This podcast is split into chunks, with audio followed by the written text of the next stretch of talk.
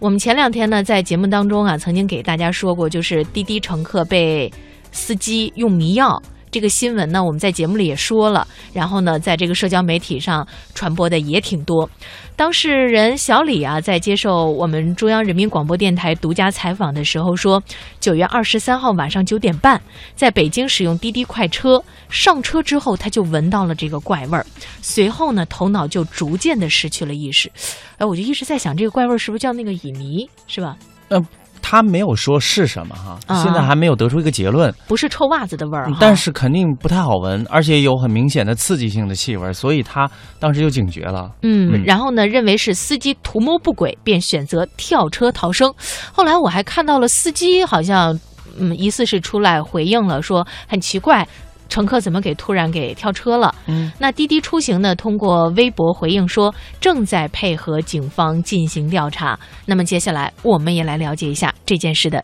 进进展情况。这几天，一篇名为《被滴滴司机用迷药》的网帖刷遍朋友圈。文章中，当事人称自己九月二十三号晚上九点半，在北京东单先锋剧场打上滴滴快车，上车后很快就闻到了一股刺激性化学品的怪味儿，紧接着出现了头晕目眩、浑身发麻的现象。当事人小李称自己在马上就要昏睡过去时，选择跳车逃生。小李在几天后接受记者采访时，仍能清晰地告诉记者，他以前根本就没有出现过这样的症状。从上车察觉异味到跳车，一共用了五分钟。刚上车的时候，我没有闻到车里边有任何的异味。车右拐过去，上了长安街，车内空气当中弥漫着一股类似于沥青或者是劣质油漆的刺鼻的臭味。我以为是外面在施工，但是随后呢，我就感觉意识有点模糊，身上有点开始发麻。后来我把车窗开开之后呢，我发现外面的空气并没有这种怪味儿，所以我意识到是车内空气不对劲儿。但是当车就是行进到天安门广场的时候，我看天安门城楼，我就发现我的意识已经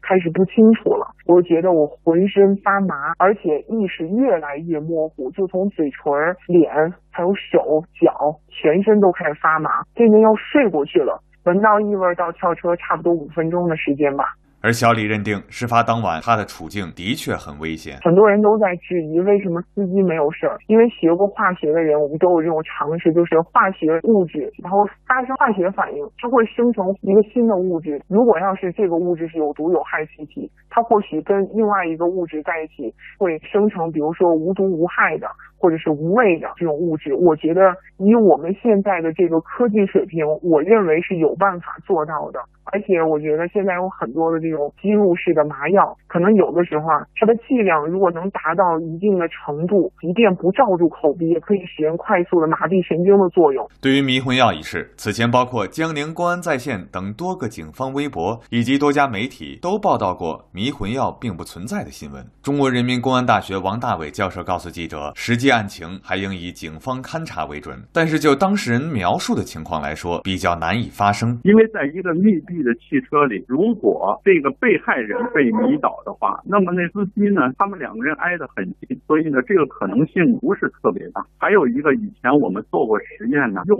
最厉害的麻醉剂站在报纸上，在你的面前晃动，仍然没有作用。真正有作用的是把麻醉剂放在纱布上，捂住口鼻，那个是有用的。所以呢，对于这一类的报案，还要靠警察呢到现场侦查之后才能有结果。滴滴出行公关负责人叶云告诉记者，该订单的确存在。当事司机向滴滴反映有乘客跳车离开，司机也下了班，开到长安街上，后头女乘客突然间开车门跳车了，万一被车撞了怎么办？这个事情对司机打击很大。这个司机接了五千多单，第一次碰到这种事情。小李告诉记者，他在报案后的第二天，也就是九月二十四号，就接到了北京市公安局民警的电话，要求他在公安局指认当事司机和车辆。在他成功的从十二张照片中找到当事司机的照片后，被被警方要求指认当事车辆。小李说，由于当晚事发匆忙，没能记住详细的车牌号，警方通过监控和实际车辆比对，初步认定的当事车辆，在他来看不是事发当晚自己乘坐的那辆车。我之所以判断这个内饰不同，是因为我当时拉开车门的那个时候啊，我看到了老式的那种车锁，并不是说我们在车窗那种自动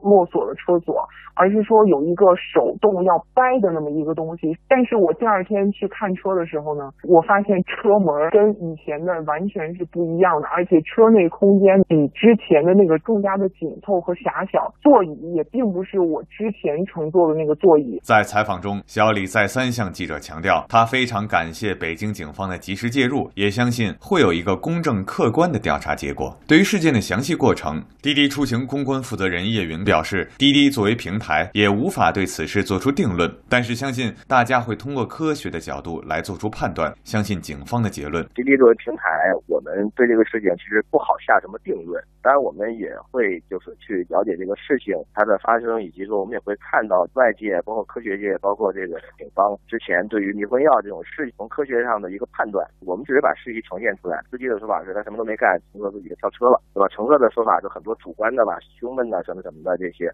那我们作为我们又不是医学机构，我们也不是警方，对吧？我们只能是把这个事情告诉大家，就是现在我们了解情况就这么回事儿。那最终这个事情到底怎么样，我们还是希望能由警方给大家来说明。截止记者发稿，北京警方尚未对此事作出公开回应。